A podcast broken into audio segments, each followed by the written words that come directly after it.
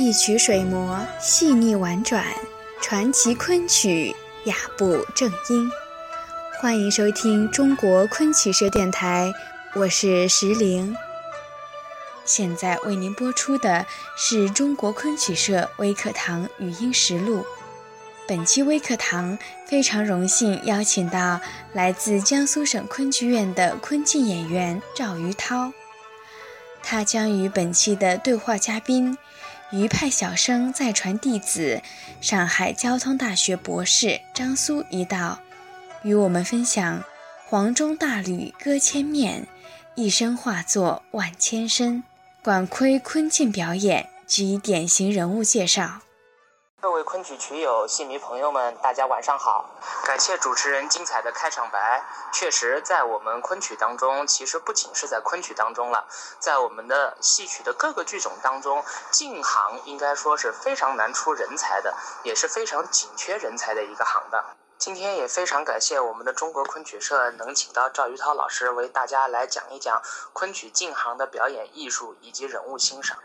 那么，赵老师，现在话题就转到我们俩的身上了。那么，我就单刀直入，开始我们今天的聊天吧。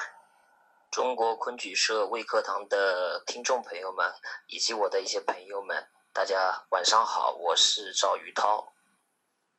中国昆曲社的听众，应该都是我们普通的广大的曲友以及戏迷。那么我们今天也不用讲太多的客套话，也不用讲过多的理论性的东西，就请赵老师从几个典型人物来为我们大家讲讲昆曲净行的表演，好吗？好的，好的。有说到不到位的，也请各位听众能提出一些宝贵意见，谢谢。赵老师，很多曲友在欣赏或者自己在唱曲的时候呢，基本上都会注意到一个非常有趣的现象，可能说是我们昆曲挺特殊的一个现象。那么，红生老爷戏在京剧当中是非常常见的，但是在我们昆曲当中啊，老爷却是以红镜去应功的。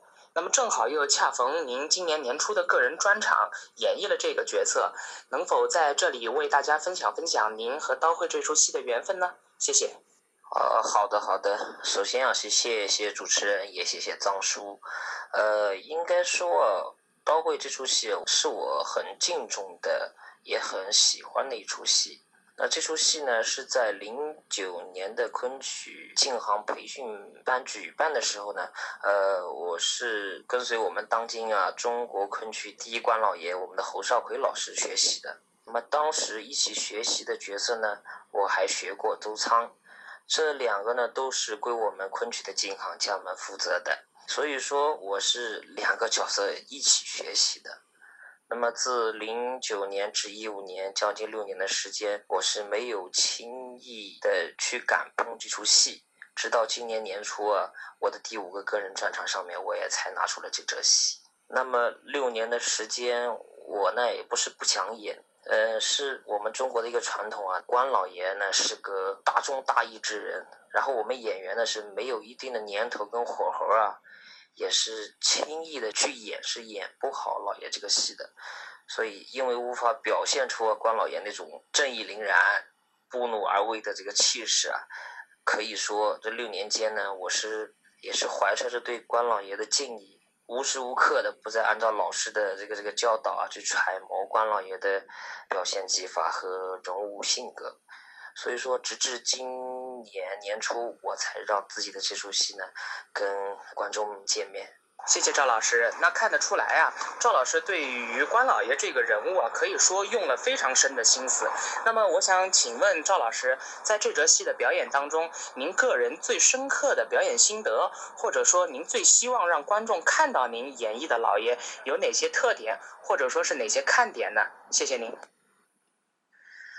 呃，其实这出戏呢，里面的呃看点跟特点很多很多。啊，那么我就来稍微说一说吧，有说的不到位的，也请各位听众们能够提出宝贵意见啊。到位这出戏呢，主要分为三部分，也或者说是两个大部分带一个尾巴吧，分别是啊，见鲁肃前的老爷的望水，跟见鲁肃的交锋，那么还有最后一个与鲁肃道别结束的一个尾巴。那么从我们昆曲的角度来讲，这个重中之重啊，还是在头场老爷的望水。那么我也简单的来说说我们这个望水啊，这一场用行话讲的话，就是要卖范儿，把老爷的一个气势啊，呃，要做足做透。还有一个就是通过我们的声音和形体对人物的塑造啊，要让观众觉得。眼前树立的是一个盖世英雄，老爷还没有出场，在墓里面搭的一身架子就是，嗯，这个就要首先很足，完了以后放我们的锣出来的时候，猜，猜猜猜猜猜猜猜猜猜猜猜猜猜猜猜，这个要一定要放足了，就是我步子不出来，乐队都一直不能去收。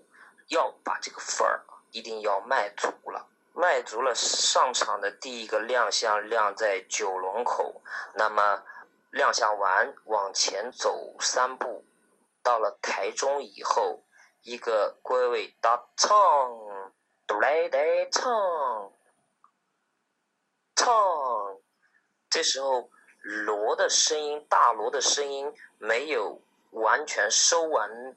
之前我们的声音是不出来的，一定要把这个大楼的声音全部收完了以后，念第一句：波涛滚滚渡江头，多福担到水通。这个时候就是要看老爷的声音上面的一个处理，就是要比较的干净，而且是不慌不忙的。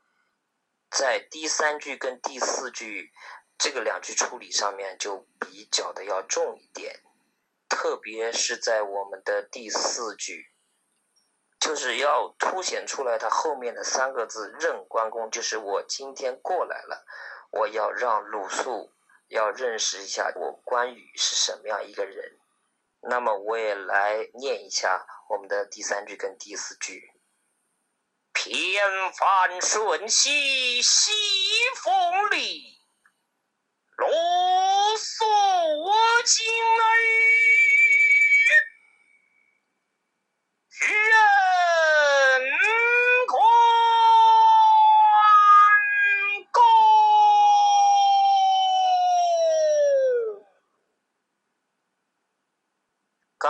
是说的是我们关老爷出场的一点点，然后紧接着呢是我们非常重要的一个舞台表演段落，那么就是我们呃老爷望水。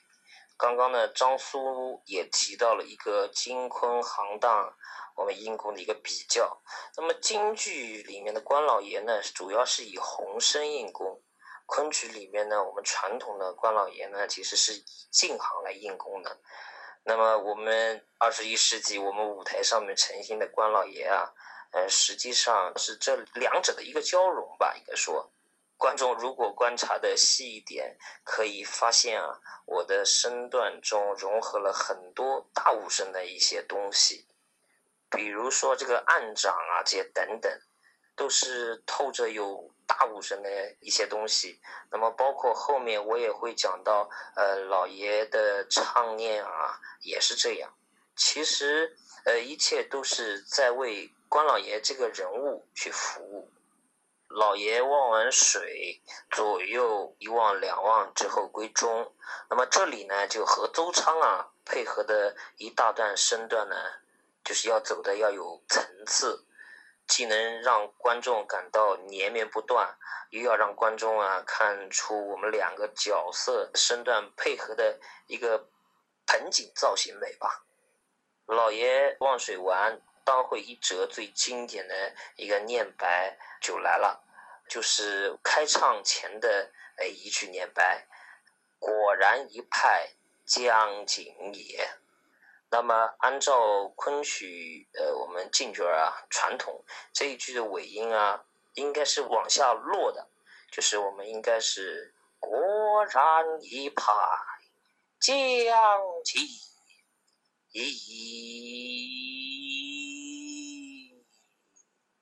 念完就起大唱，都来得唱，唱就起唱了。但是这样念呢是很好，呃，很规矩也很传统。那么我当时啊，呃，跟侯老师学习的时候啊，侯少奎先生呢就告诉我，这个时候的关老爷呢是带大铲三，年纪呢也大了，但是呢心气儿更高。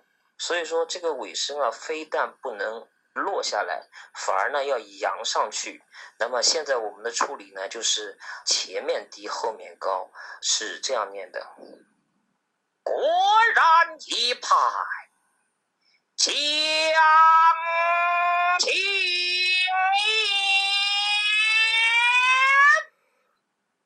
这样一念，可能一下子一个盖世英雄啊，就通过呃声音啊，可能就会出现在大家的面前。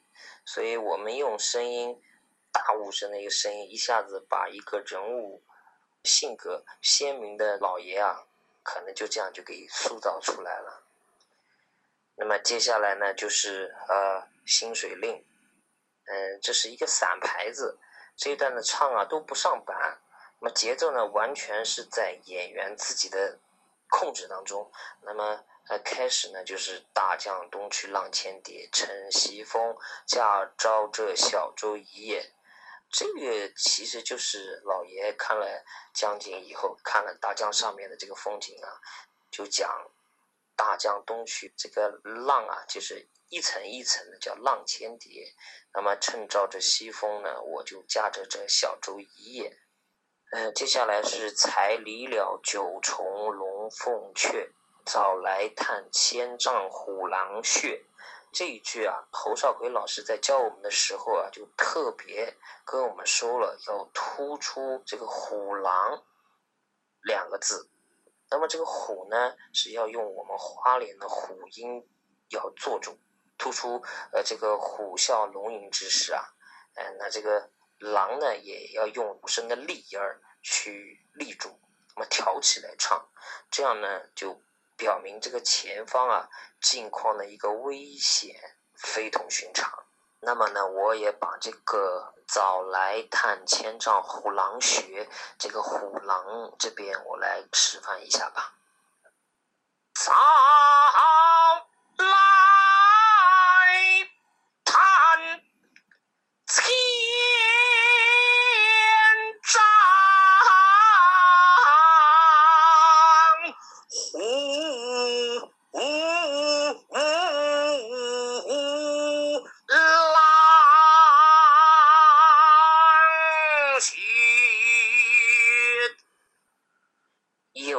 这句啊，这个印象非常的深。老师呢，也是呃特地在一次讲课的时候啊，跟呃我还有我的师哥孙金有说过，所以说对这一句印象非常非常的深。这是我自己表演关老爷戏的一个重点。那么，嗯，我想应该也是观众呃欣赏的一个重点吧。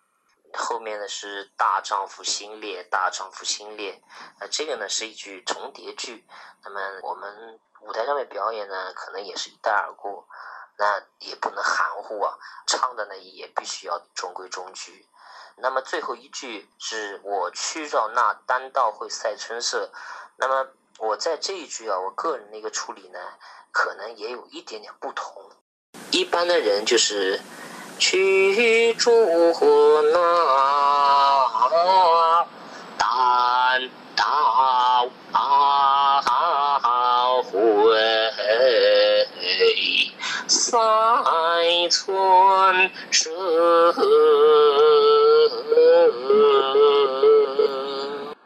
那么我这边的一个处理，呃，拉的节奏拉的是。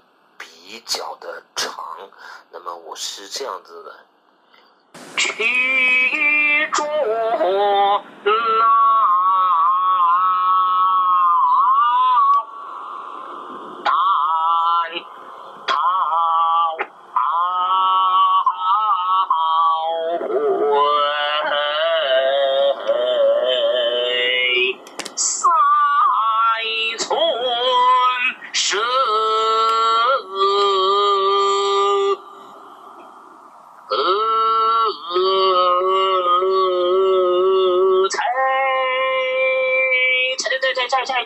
在在在在在在，共在在在。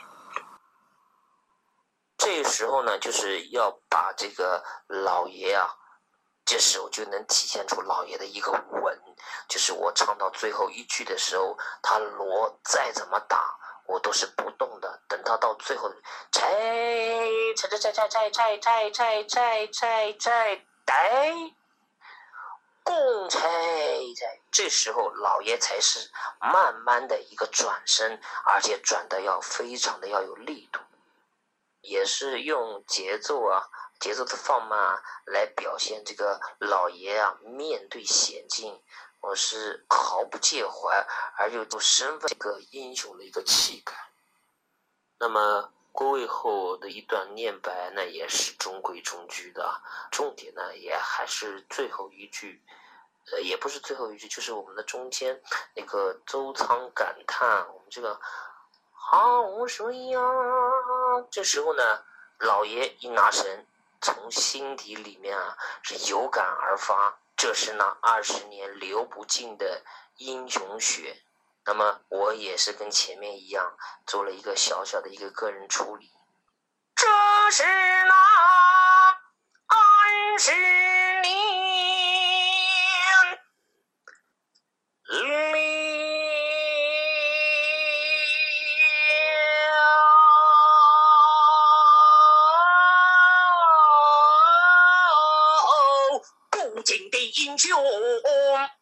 那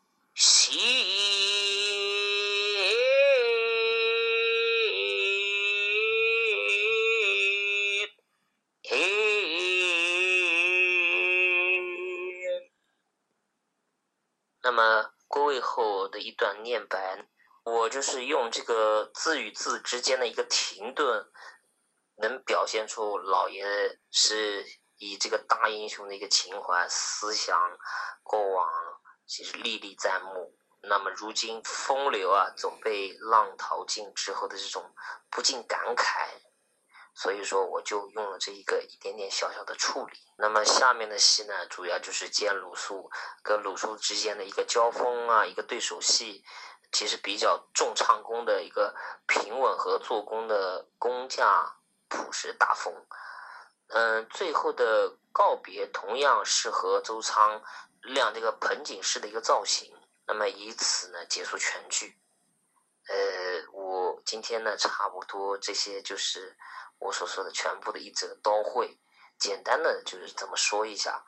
那么，应该说在老爷戏里啊，用声音塑造人物，呃，表现的是特别明显。工匠方面呢，应该也注重朴实凝重、写意大方。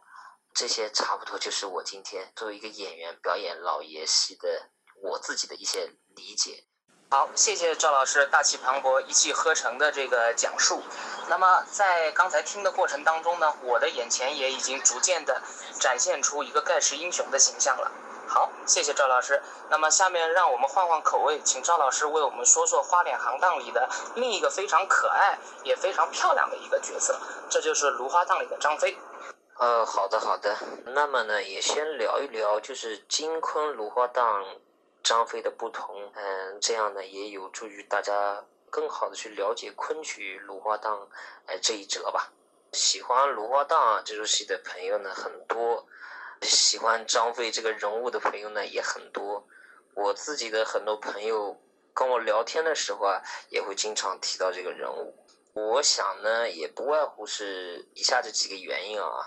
是第一，京剧的《龙凤呈祥》里呢，也有张飞听琴带芦花荡，那么这样熟悉芦花荡的人啊，是更多。第二呢，是张飞啊，身为刘备的三弟三将军，那么芦花荡这一身的打扮呢，也是很别致的，非常特殊，也非常的清新漂亮吧。首先。从我们的背景来看，京剧啊，这个《龙凤呈祥》的呃主线是刘备招亲，呃，所以这个《龙凤呈祥》里的芦花荡，张飞呃首先是见刘备，完了再战周瑜，这现在战周瑜的场子啊，也不演了，所以这一场完全是卖卖角儿，卖角儿，然后自己的戏，呃，突出个人表演风格的。呃，打扮和我们昆曲呢也不一样。那么昆曲里，呃，这身打扮呢是符合军师呃命令的渔夫身份的。那么，呃，后面呢还是腰上面还是要插令旗，那么也是表明是三军统帅，哎，要指挥三军作战的。那么这一身的打扮呢，就，呃，我个人理解就显得非常的一个贴切。比如说前面一个边褂子，张飞首先。是要一个腿弓，那么是有一个三起三落，我们行话叫朝天凳，呃，三起三落。那么我们昆曲的芦花荡也是我的一出开蒙戏啊，载歌载舞，唱念做都非常的繁重嘛，和我刚刚说的这个老爷是截然是不同的。老爷呢主要是唱念，然后卖气魄，嗯，然后还有一个稳。张飞呢是。不同了，猛张飞嘛，身上的身段呢是比较繁重的。那么还有就是我们这个芦花荡，它这个不光是左边，还有它的唱，都是一个人在舞台上面去体现的。所以说这里面的身段，比如说飞脚啊、山羊腿呀、搬腿呀等等这一系列的技巧，其实呃都比较的繁重的。呃，当然了，这一整套的载歌载舞啊，是又要细节清晰，又要层次分明。这出戏呢，对演员的要求也是让观众能够看懂，要不然的话，就是眉毛胡子一把抓，开玩笑就变成 做广播体操了。最后啊，也欢迎大家嗯能到剧场去看一看《花档》。看看我们芦花荡的张飞是不是个呃初中有戏的可爱三将军啊？那么现在我演出花荡会比较少，因为现在这个个人的一些状态，然后还有现在这个体型也有点增胖，所以说现在呃在花荡这出戏上面表演呢，呃我现在一般不会在舞台上面演，但是。今天讲完以后也是有可能的哦，所以说还是欢迎大家能走进剧场去看这出芦花荡。哈哈，好的，没关系，谢谢赵老师刚刚清晰的这个解说啊，应该让我们的很多听众在走进剧场之前呢，也对我们昆曲的这个芦花荡有了一个很好的前期了解，这样以后我们走进剧场呢，应该会更好的抓住看点的。好的。呃，咱们前两个人物都说的是正面的英雄人物，下面有请赵老师为我们聊聊这个反派人物吧。相信大家对赵老师在白罗山当中塑造的徐能啊这个人物形象都不陌生。下面请赵老师和大家聊聊白罗山中的这个徐能，好吗？谢谢。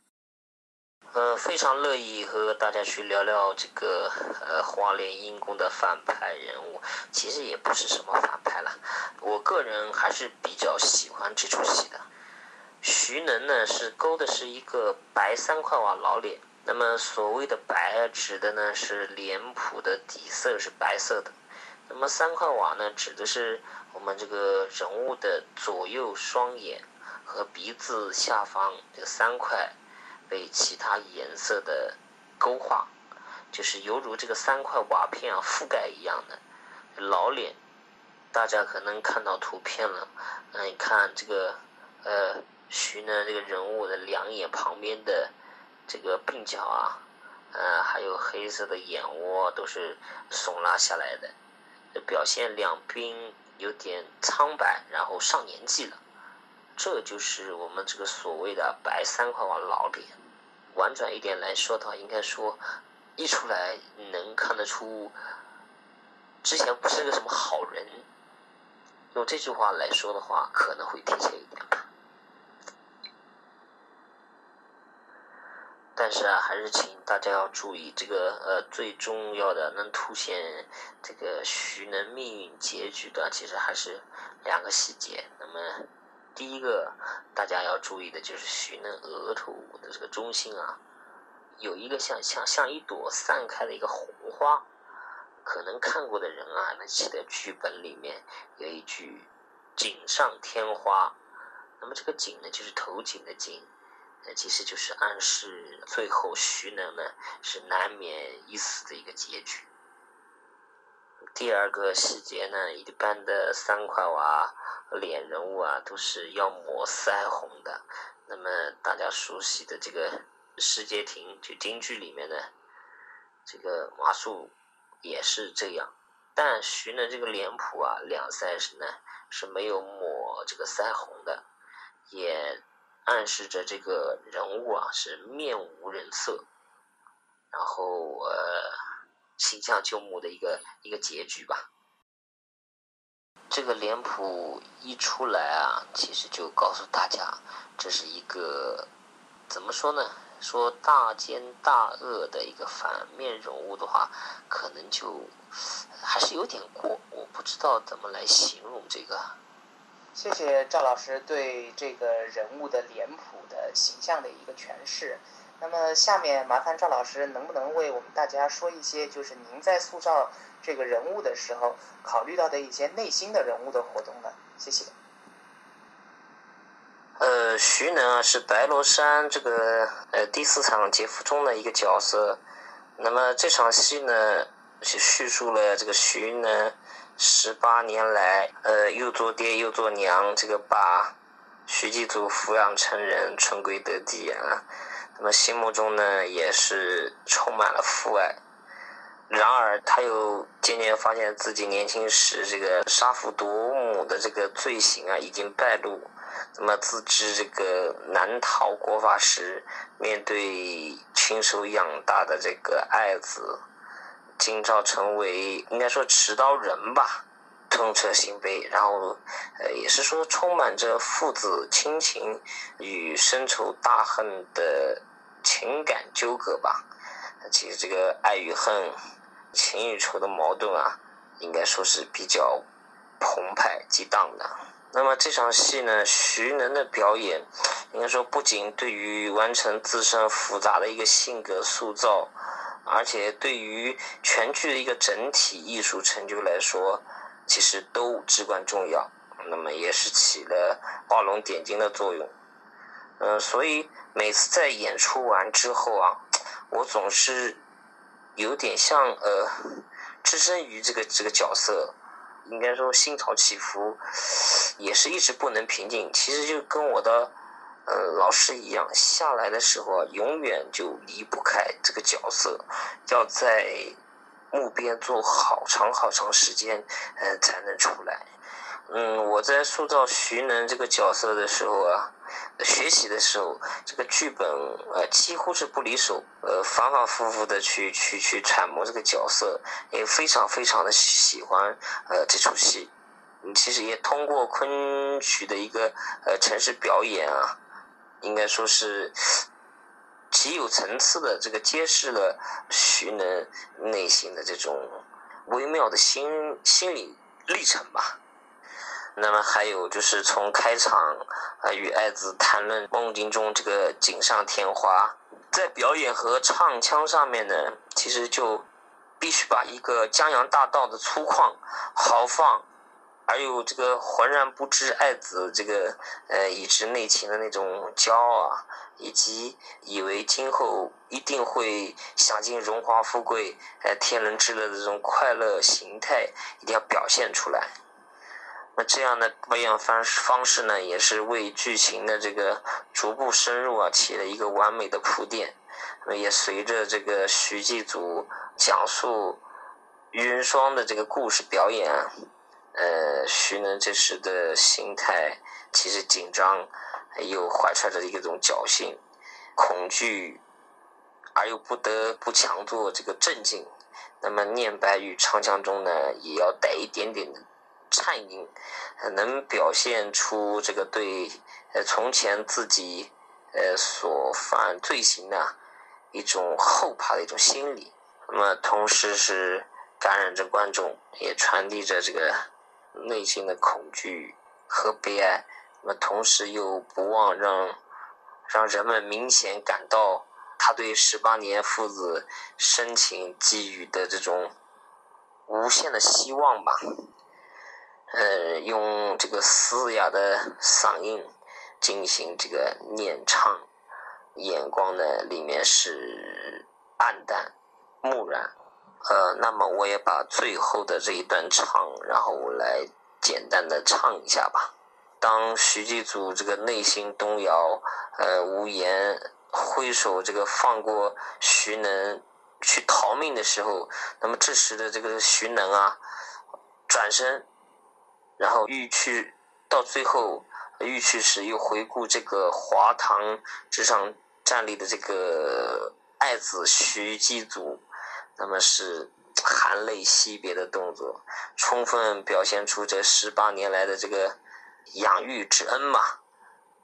露出九阳，露出九阳，情动刀，上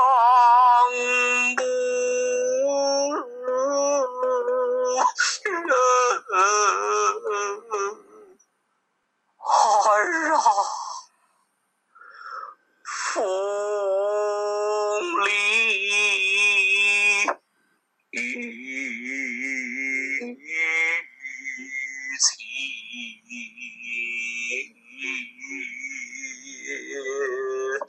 一盏灯。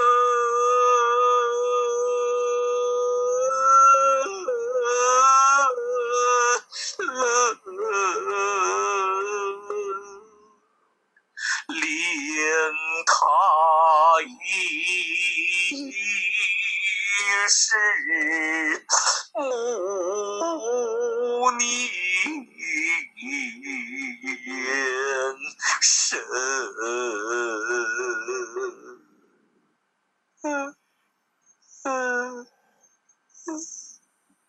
呃，那么最后也是为了强化绝望的这个心情啊，在呃最后一刹那，举起酒壶，呃，想去企图去呃击杀徐继祖。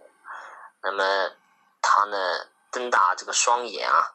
呃，凶光毕露，从而这个造成这个前后的一个反差与对照，那么也是使他最后绝望这个心情啊被强调的是更加强烈，也是最后呃慢慢放下酒壶，然后失魂落魄，呃终究下不了手，面对自己这个疼爱的这个孩子吧。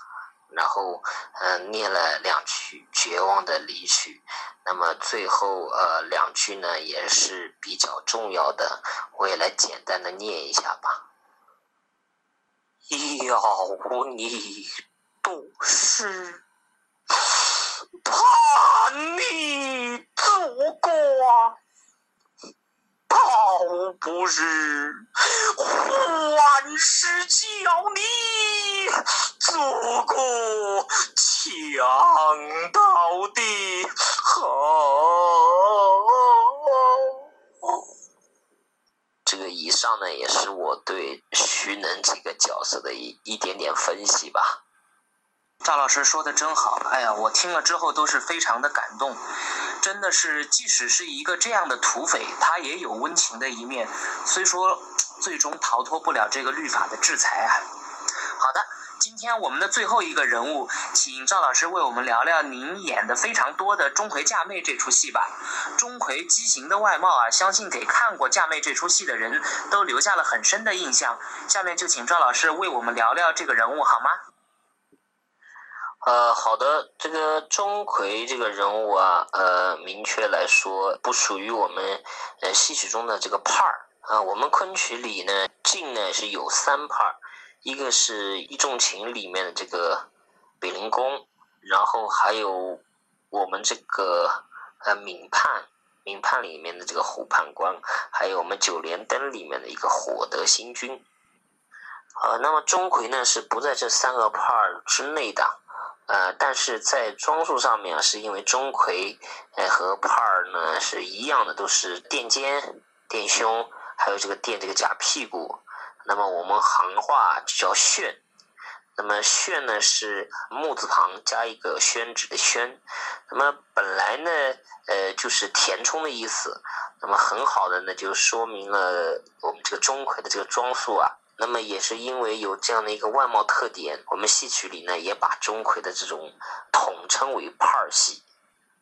那么我也说说钟馗是呃为什么会有这个扮相。那么这个呢得从故事本身说起。呃，钟馗在这个进京赶考的途中啊，是结识了这个杜平。那么两人呢是成为好友，约定赶考后呢，钟馗把自己的妹妹呢嫁给杜平。那么这是有约在先的。后来呢，钟馗在在去赶考的途中啊，是误入了这个阴山鬼境，被改变了容貌，是奇丑无比了。那么这才有了后面这个呃殿试，就是进了这个圣驾，也被罢免状元，最后撞死在这个后宰门的事情。呃，我们戏曲里为了表现钟馗奇丑无比的这个面貌和身形啊。呃，就把钟馗的扮相给炫起来，用这样这个极度夸张的这个手段呢，来表现钟馗的丑陋。钟馗一出场，按照我们传统，应该是戴头戴这个八面威，然后身穿蓝官衣，用系大带。那么后面到了后半段嫁妹的时候呢，就换红帕帽、红官衣，不系大带，全部是放开来的。因为这个后面啊有很多的这个舞蹈动作，现在呢也是由于赶场有时间上面的问题，然后我们这个头场啊，哎，现在呢也直接就戴上我们的帕尔帽了。那么这样一来呢，是节约了一些时间。钟馗呢是个丑鬼，但是呢却是一个善良而又呃温情的一个丑鬼。嗯，心里呢还惦记着自己待字闺中这个小妹，也为了还生前的一个愿望吧，在这个夜晚来把自己的妹妹嫁给杜平。钟馗嫁妹这个头场是和五个小鬼行路，那么在这一段的表演、唱念、做表也都非常的繁重，而且非常关键的呢是和这个五个小鬼的一个配合。进的时候啊，要有群体的一个造型美；走起来的时候呢，又不能混乱。再加上中间还有一个喷火啊，这些等这些不同寻常的这些表演吧，应该说，呃，对演员来说呢，一般没有扎实的基本功的话，也是比较难胜任的吧。钟馗的后面这个二场嫁妹的时候呢，哎，换了官衣了，不用系大带。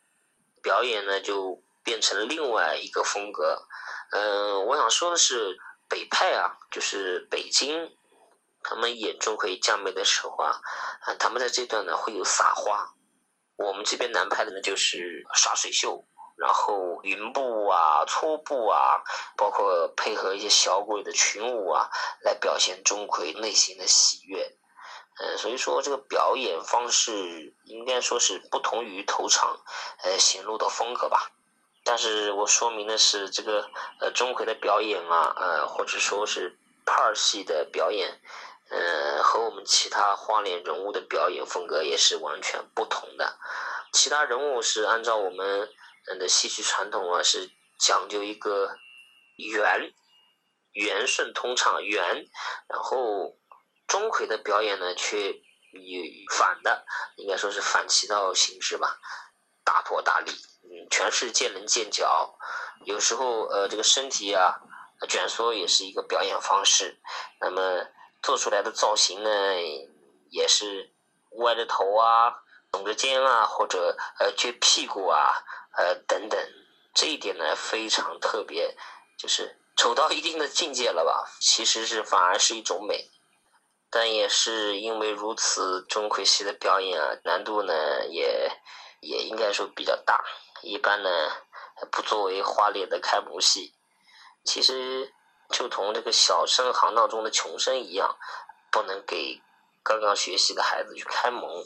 嗯，因为在表演上啊，我们这个钟馗啊都是有的都是缩着的，然后有的也是就是凸显出他的这个畸形。所以说开门就学，呃，开蒙的时候就学这这出戏的话，呃，很容易就是落下毛病，然后以后演其他的角色呢，可能也会改不过来。我学这个戏的时候是在戏校的四年级的时候，在学校的时候也算是比较呃晚了，即便是这样，还是有点早。按道理呢，应该是毕业以后进团，在舞台上面呢也有了一定的舞台经验了，才能去学这个戏。其实就是因为怕呃基本功不扎实，然后呃落下毛病。呃，所以现在呢，不论金昆啊，往往有很多的大武生呢，也会去演这出戏，因为他们的基本功非常扎实。那么学了这样的戏呢，可能也不会落下太太大的毛病。而且武生硬功呢，也可以在其中加入一些武生独有的基本功，或者说技巧、技巧之类的这些元素。来增加这出戏的一个看点，也是说，在增加这出戏的一点难度，这样才会出现有武生硬功钟馗的情况存在吧。对于钟馗来说，我想说的也该差不多了吧。今天这个时间可能是有点长了。有说的不到位，或者说说到有不对的地方，希望大家能够见谅，也希望大家能够提出一些宝贵意见吧，谢谢。呃，也谢谢张叔。好的，谢谢赵老师这一个半小时的精彩的解说。我相信听众听了赵老师的解说呢，应该对我们昆曲进行的表演有了一个比较全面而深入的了解。我们再次感谢赵老师的辛勤付出。好的，下面我们把话语权交还给我们的主持人。